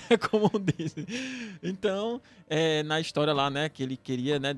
é, Eliminar usar a as joias do, inf- do infinito para eliminar a metade da população do universo, né? E de forma aleatória, porque a- o universo estava ficando superpopulado, né? Aquela velha história que a gente traz para a Terra, né? Que a nossa Terra, ela, aos, ela o, o ser humano se multiplica aos milhões, né?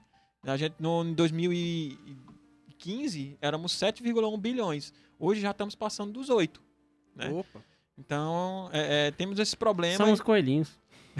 Praticamente, é. E aí ele queria resolver esse problema simplesmente acabando com a metade das pessoas, né? Do, do universo inteiro. E ele foi buscar isso e foi fazer, né? Pois é, ele... mas tem uma falha nesse plano dele aí.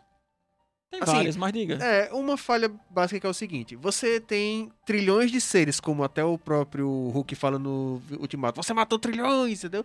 Pra embasar um pouquinho o número, porque o universo é gigantesco. É, eu acho que mais do que trilhões, mas muito, diga. muito mais. Que ele fala assim: eu vou eliminar metade dessa galera de uma vez só. Ele é simbólico o negócio de instalar do dedo, mas realmente é um mecanismo que faz a, a ação, né? Aí, deixa eu pra pensar. Será se esse, essa metade que sobrou vai crescer de forma planejada por causa do trauma? Ou vai continuar crescendo normalmente? Não, ele só ganhou tempo, né? Óbvio que ele só ganhou tempo, né? Ali nessa questão. E sem falar que tem muitas outras questões, por exemplo, diminui-se a mão de obra, né? Então, quantas pessoas morreram, né? Em acidentes de trânsito porque estava dirigindo na hora que sumiu o, o- o motorista do lado, né? Ou o médico que estava fazendo uma cirurgia e desapareceu no momento da cirurgia, ou, ou o cara que ia, né? Enfim, N questões aí, né? Tem, tem vários problemas é. aí nessa teoria dele. Mas de qualquer forma foi o que ele pensou, né? E o que ele acreditava ser certo, né? Não é, por exemplo, como o Duende Verde, né? Do Ah, eu- Homem-Aranha. ia chegar nele. Que ele só quer matar, matar, destruir. É porque existe uma. A a origem do Duende Verde nos quadrinhos é igual no filme, que ele toma aquele soro. E, e eu acho que é o seguinte: Basicamente. muitas histórias que pegam um objeto, uma fórmula, que transforma a pessoa, na minha opinião, na minha humilde opinião de merda, eu acho que na verdade essas fórmulas tiram as amarras que estavam Traz à tona o que a pessoa. pessoa tem lá dentro, né? Exatamente. O, o, o anel do Senhor dos Anéis, ele faz isso com Gollum.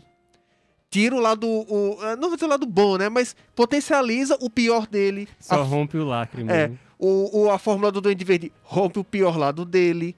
Então, esses vilões, eles surgem dessa forma. Eu acho E não existe. Ah, fraco. ele era bom e agora- mal. Lá né? vem agora eu ser polêmico. Eu acho fraco esse tipo de origem de vilão, porque tira também a construção do cara, né?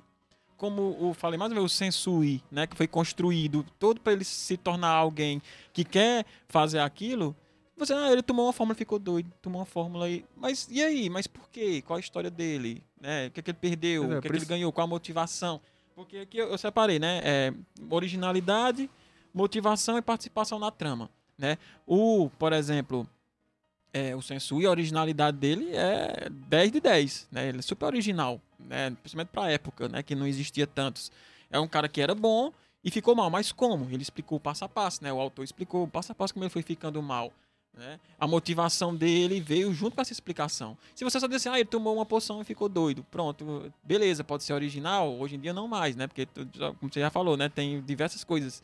É, o O Gollum... cara toma uma dose de cachaça e fica louco. Pois é, é. aí você tira dele, ah, mas ele, por que, que ele fez isso? Qual a motivação dele fazer isso? Não, porque ele tomou uma chibata e ficou Pois é. Ué, por É, exemplo, o, é, tanto é que o Sauron ele é dito como o vilão dos seus anéis, mas na verdade ele é uma ameaça que estão tentando evitar, porque ele é uma força destruidora que se voltar vai destruir tudo, então tem que impedir. Esse é todo o progresso da história. Mas o Gollum é que é o verdadeiro vilão, porque ele tá sempre lá, com essa amarra solta, tentando se manter nela.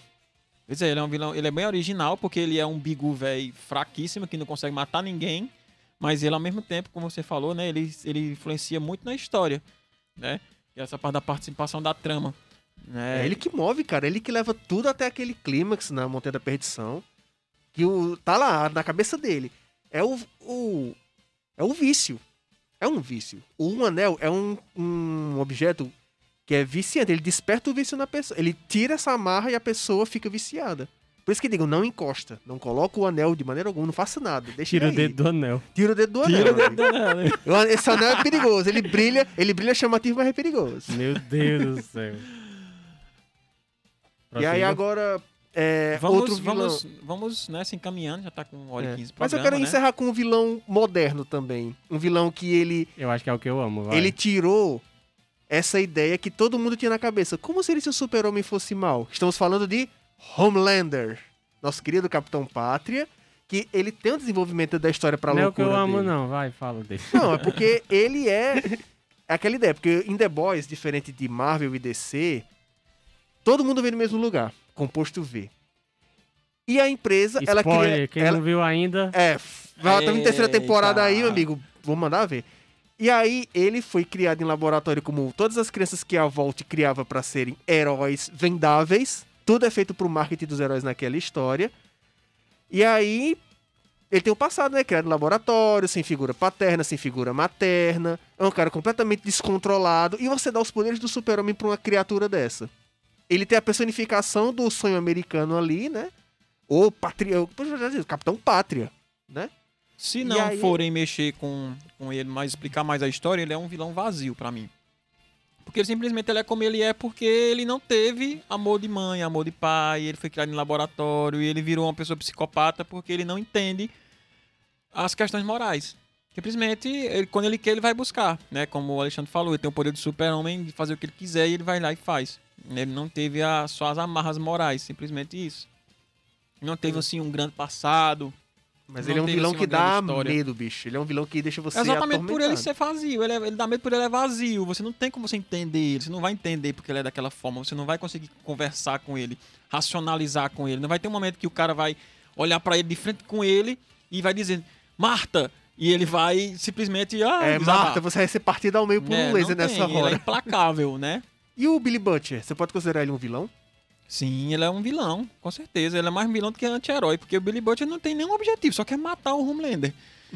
É, ele quer... Ele, Ele não quer justiça, ele É, não quer é. nada bom pra ninguém, ele quer só matar o cara. É uma força de coerção, e ele faz o que for preciso pra conseguir aquilo. Inclusive, tomar composto V pra adquirir poderes nessa terceira temporada. Já tem nos trailers aí, isso não é spoiler. Pois eu é. amo Alexandre dando spoiler. Mas tá no trailer, cara. Isso aí não é a Quem não viu o trailer? Quem não viu o trailer? Quem não viu o trailer tá numa caverna, pelo amor de Deus. Shit. Trailer com música do Imagine Dragons. E assim, aí é, aí é bom a gente. Também tem, aí tem como Homelander, tem o Superman do, do, do Injustice, né? Que ele se torna um grande ditador, e aí é mais. Agora ele sim faz medo, porque o Superman, a gente você entende as motivações dele ser daquela forma. O Superman do Injustice, né? Ele vai buscar justiça porque ele se tornou um anti-herói. Ele se tornou um anti-herói. Ele, ele tá mais pra anti-herói do que pra vilão no Injustice, se você reparar. Porque ele quer. Ele quer colocar uma ditadura, ele é um ditador e etc. Mas por quê? Porque ele, agora ele pensa igual o justiceiro. Né? Ele quer agora acabar com tudo na força da marra, porque ele tem o poder de acabar e ele vai acabar. Porque assim, enquanto as pessoas estavam morrendo, né, é, o Lex Luthor vai e manda um robô gigante pra, pra, pra Metrópolis, destrói cinco prédios, morre 750 pessoas, mas beleza, vou prender o Lex Luthor. Um, dois dias depois ele tá solto. Mas no dia que foi a mulher dele que morreu, aí ele pegou a, né? Aí ele explodiu e aí ele vai querer resolver tudo na marra. Mas você entende que ele tá fazendo aquilo por um motivo, né?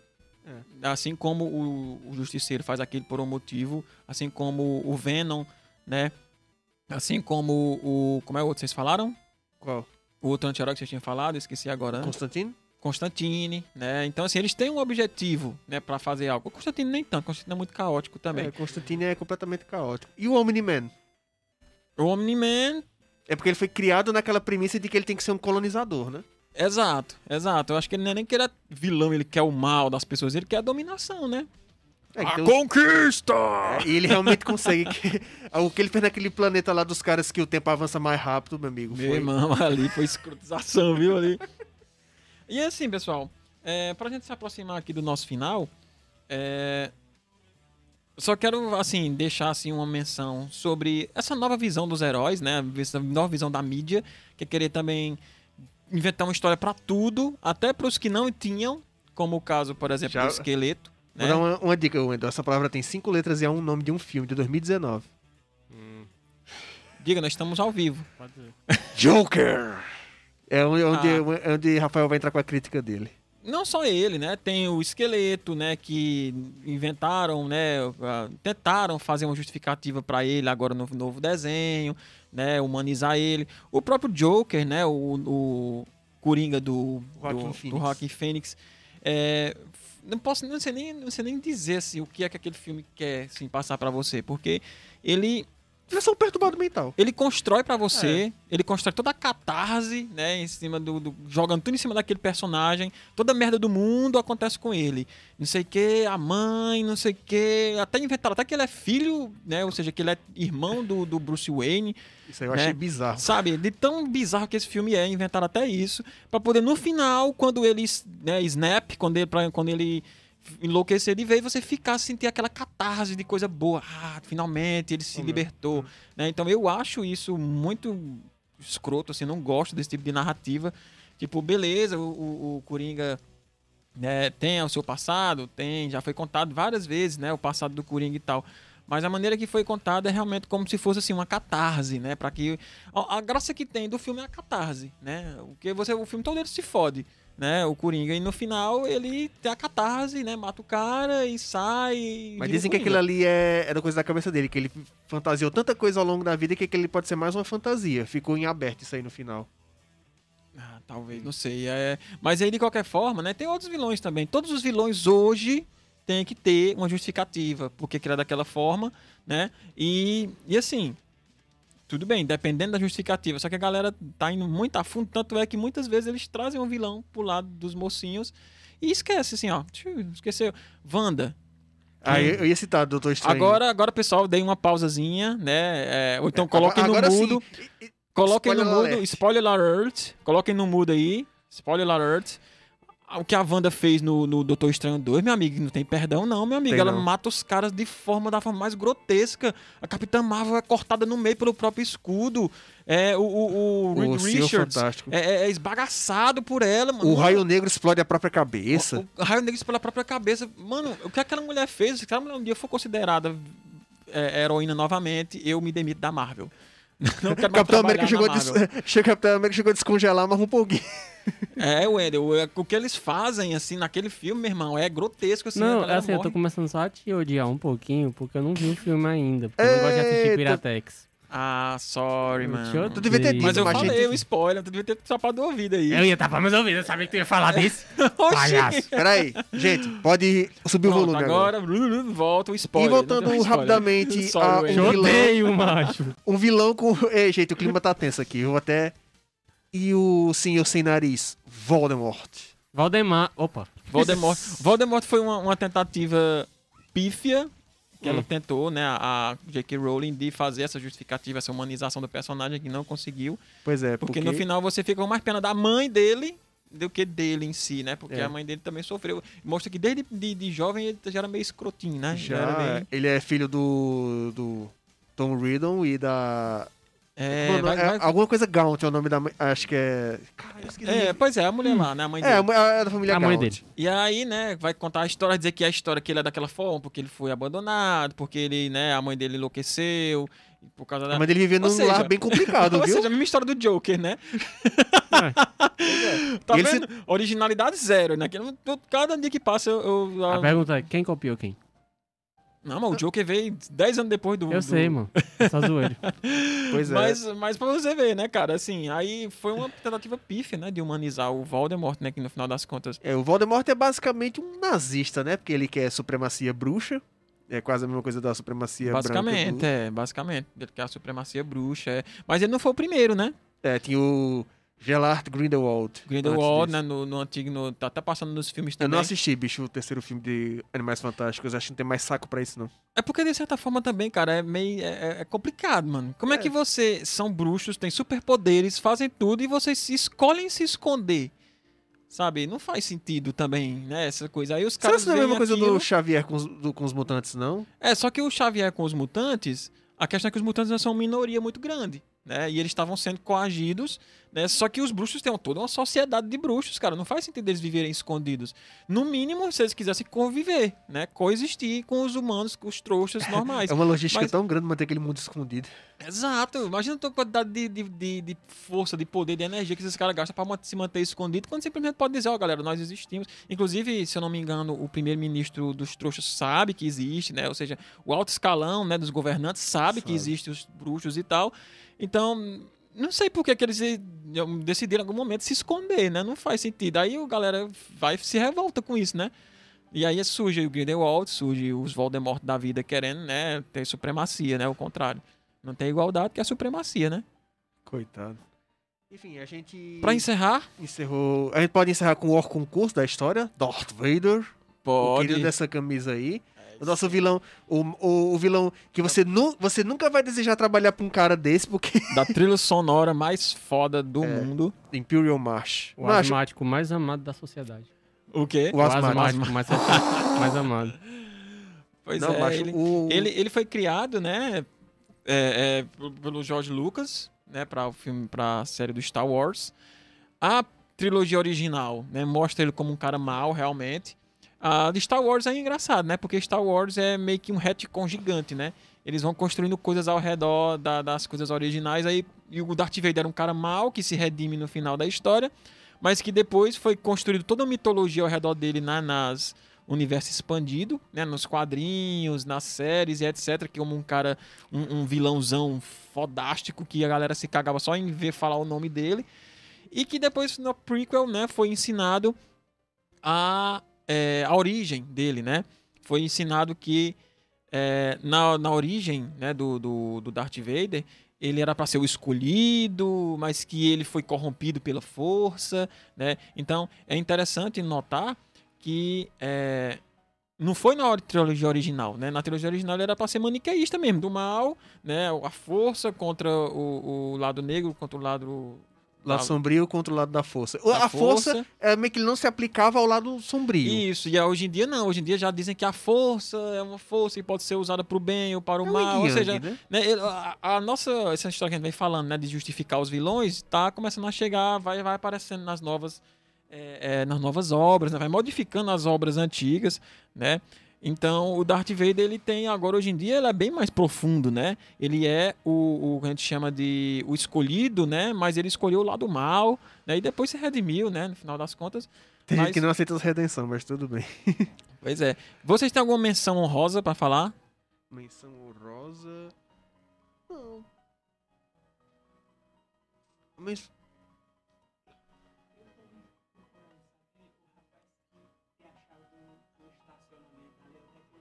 Não, não tem ninguém aqui na rádio hoje, não. É só- Valeu, doutor. Então, pessoal, é, nós, nós estávamos falando aqui, desculpa. É, desculpa aí, gente, mas. Sim, menções honrosas. Eu tenho uma menção, né, do, do, do Mestre Bet. O Mestre Bet. Quem não conhece, o Mestre Bet é o vilão do filme Kung Po. Não, não, não, não lembro. Eu vou até pesquisar aqui. A... Opa, bate aqui. Vou até pesquisar aqui a ficha né, do filme Kung Po. Porque é o seguinte: o filme Kung Po é uma loucura. Sim, Kung Po, mestre da Kung Fusão. Kung Po, Agora o mestre eu da. lembrei. Caramba, aquele. É, A luta dele com o protagonista no final, naquele vilarejozinho, é muito foda. A palma de Buda. Não, não é esse não. Tu tava falando isso aí, é- esse aí é Kung Fusão mesmo. Ah, porque. Tem, tem- tem Kung Po, o mestre da Kung Fusão, e tem esse aí que é. que é. Né, Kung Fusão, só Kung Fusão. Ah, é, tá vendo títulos parecidos como é que mistura na cabeça da gente? É foda. É, nesse, ele é um filme, né? Se eu não me engano, na década de 70. Se eu não me engano muito bem. E foi feito tipo um deep, deepfakes, né? Deepfakes, né? Eles tipo retiraram o personagem principal e colocaram o Steve Oderkeck, né? Que é um personagem, que é um ator, né? No lugar do personagem principal. E mudaram totalmente a história. Sabe? É uma loucura. Esse é um filme de 2002. Quem quiser assistir e rir, né? Quem, quem for besta feito eu pra rir de qualquer É coisa. besterol, gente. É, um É besterol gigantesco, né? É, e aí tem o mestre, né? Que é o mestre Condor. E aí, em determinado momento, ele tá sentado assim com seus asseclas na mesa, né? Mestre Condor, não sei o que e tal. Não podem falar mal do Mestre Condor porque todos perdem seus dedinhos. Aí mostra o cara com um dedinho arrancado assim, né? E aí ele Parece fala assim. o pai Mei do Kill Bill. Se falar alguma coisa atravessada pela ele, ele arranca seu olho. Mais ou menos isso, é. E aí ele fala o seguinte: a, a voz dele, o dublador dele em português é o dublador do Lula Molusco, pra você ter uma ideia. Nossa. Aí ele Voz- fala: A partir de hoje, vocês deverão se referir a mim pelo nome de Betty. Aí o cara olha assim: Mestre, mas Betty não é um nome de mulher? Aí ele olha assim. Aí ele fica andando com um crachazinho, mano, assim, o nome Betty. Parece uma, uma, uma garçonete. Betty. Só que ele é super fodão. Aí ele, ele arranca o dedinho dos caras, né? Com os caras que falam mal. Enfim, aí ele é bem fodão. Aí no final, né, ele luta contra o, o- cara lá e tal, tem todo um negócio. Enfim, é um besterol, como eu falei. Mas o Mestre Bet é muito engraçado porque ele foi tirado de um filme bem antigo e realmente dá pra transparecer como ele é forte, assim, que os caras têm medo dele, mas ele é ridículo, sabe? Tem hora que ele fala assim, é, ele tá lá, uma cena ele tá lá mexendo nos pergaminhos, né? Aí é um pergaminho de uma garça, um pergaminho de um tigre. Aí, aí os caras botam a dublagem, né? Olhando o pergaminho. Pássaro, passarinho, pássaro. Aí passa assim, aí tigre, tigre, tigre, tigre, tigre. Muito engraçado. Aí diz assim, e agora, mestre, o, o escolhido chegou, não sei o quê. Agora nós vamos, com- vamos colocar em frente o nosso plano para deixar muitas pessoas que são boas tristes. sabe? É tipo é nesse nível, sabe? Então, assim, a menção rosa é o mestre Bet, pra mim, porque ele é o vilão mais tosco, engraçado e fodão que eu já vi nos filmes de Kung Fu. Eu pensei que você ia falar do Dr. Evil, do Austin Powers. Pode falar se quiser. É, o Dr. Evil, ele é justamente uma sátira a esse vilão clássico da risada maligna, dos planos megalomaníacos. E... ele é engraçado que ele não consegue completar nada, bicho. Ele simplesmente, ele tem os planos dele e não consegue terminar. Por quê? Porque ele justamente satiriza essa fraqueza do vilão de nunca eliminar de fato o herói, de sempre pensar grande demais, e só se fode. Aí tem muito vilão, tipo o próprio Sauron e o Voldemort são meio Dr. Evil, porque eles poderiam pensar praticamente, né? Por que, que não pega essa criança e taca na parede pra ela morrer logo? E, em vez de usar um Não. feitiço que pode voltar contra mim. Por que, que eu vou movimentar um exército gigantesco, Né? Quando só cria aqui um negócio que vai dominar vocês. Muito mais fácil, né? É muito gastar menos dinheiro. O Dr. Evil, ele é assim, ele pensa alto demais e sempre se fode. É uma menção a um vilão tosco também. Pois é, tem, tem um, um, um meme, eu agora eu esqueci agora a página, que é tipo o consultor de vilões. É, eu me lembro disso aí. É exatamente isso aí que a Alexandre tá falando. É o cara, tipo, cara, por que, que você vai utilizar o seu feitiço mais forte contra um bebê? Aí, na outra cena, mostra o Voldemort num, num pódio, assim, venceu, né? é muito bom, mano, é muito bom essas coisas. Então, Wendel, gente. Sua menção rosa um vilão tosco. Faltou. Desculpa, é verdade. Deixa eu... Não, vai. Eu tava pensando alto aqui. Não, é porque assim, pra quando você der a sua menção, a gente encerra. Já falamos aqui de Pode basicamente falar. todos. É, agora, pra, né, relembrando que nós estamos aqui graças aos nossos patrocinadores. Isso aí, Wendel. Quem... Você que vai ler o brilho. Perdeu o Cara, Não, tá aqui. Na eu, próxima sou eu. eu favoritei. Show. É, nossos patrocinadores, né, que são a livraria Tulipa, né? Se você quer uma experiência de tirar o fôlego, Ah, tu decorou? Então fala. quase. Quase, quase. Você quer uma experiência de tirar o fôlego e fazer seu coração bater mais forte? Venha Hum. para a Tulipa. É. Lembrando que a Tulipa tem né, os melhores preços, né? Uma livraria online. Você pode procurar ela, arroba livraria Tulipa, né, né Wendel? Exatamente. É, no Instagram e ver né, o catálogo de livros deles. Né, sempre nos preços bem legais, né, bem em conta se quiser. Tem livros desde a livros mais Eu já simples. achei o texto aqui, se tu quiser. Lê só da Architect, deixa eu terminar da Tulipa, né? Tá bom, você é o cara. É, da, da- eu já comprei vários livros na Tulipa, né? Eles fazem pedido também. Chega num precinho bem legal para vocês. Né? Principalmente aqui da cidade. Nós sabemos que nós não temos livraria aqui na nossa cidade, né? Pois é, bicho, Grande uma parte problema. chata daqui. né? E Uma aí vocês podem procurar arroba livraria Tulipa no Instagram, né? ver o, o- a estante que eles têm lá para vender ou fazer pedidos, né? Eles sempre trazem também livros novos. E vamos falar agora da Asktec, né, que é uma empresa que atua com excelência realizando reparos básicos e avançados em smartphones, notebooks, computadores e outros eletrônicos. Desbloqueia a atualização de software, além de diversos produtos. Pensou na tecnologia? Pensou na Ask. É só seguir eles pelo... Quer dizer, se vocês quiserem, né? Só seguir eles pelo ask.tech no Instagram. Pessoal, Asktec, nosso amigo Antônio, viu? Vive salvando a barra da galera aqui do Boteco É verdade. trabalha com mil e uma coisas diferentes, mais um bocadinho, viu? Caso você tenha qualquer BO com seu notebook, smartphone ou qualquer outro eletrônico, você pode entrar em contato com ele que ele com certeza vai resolver o seu problema. É Ask. ponto- Arroba ask.tech, né? Arroba ask.tech. Se estivéssemos no no, livro Deuses Americanos do Neil Gaiman, Antônio seria o deus da tecnologia. Exatamente. Então, pessoal, é, dando aqui uma boa tarde aqui, agradecer o pessoal que está no nosso chat, que nos acompanhou hoje. Tito Feitosa, Tito Feitosa, Jadina, Christian, Fefe, Jadina, Christian. Vinícius. É isso aí, gente. Muito obrigado. Deixem, não esqueçam de deixar o like aí, compartilhar o programa. Podem precisa- comentar depois do programa postado, viu? Pra gerar uma conversa legal Isso, podem vocês. continuar comentando aí, deixem o comentário de vocês aí. Qual é o vilão que vocês mais gostam, né? Por quê, né? É, e é isso aí, gente. Um, um grande abraço pra vocês, um ótimo fim de semana. Né? espero que vocês estejam todos bem aí para voltar para a próxima semana aqui com o nosso Boteco Nerd. E é isso aí, gente. Um grande abraço e até a próxima. Valeu! Valeu, pessoal.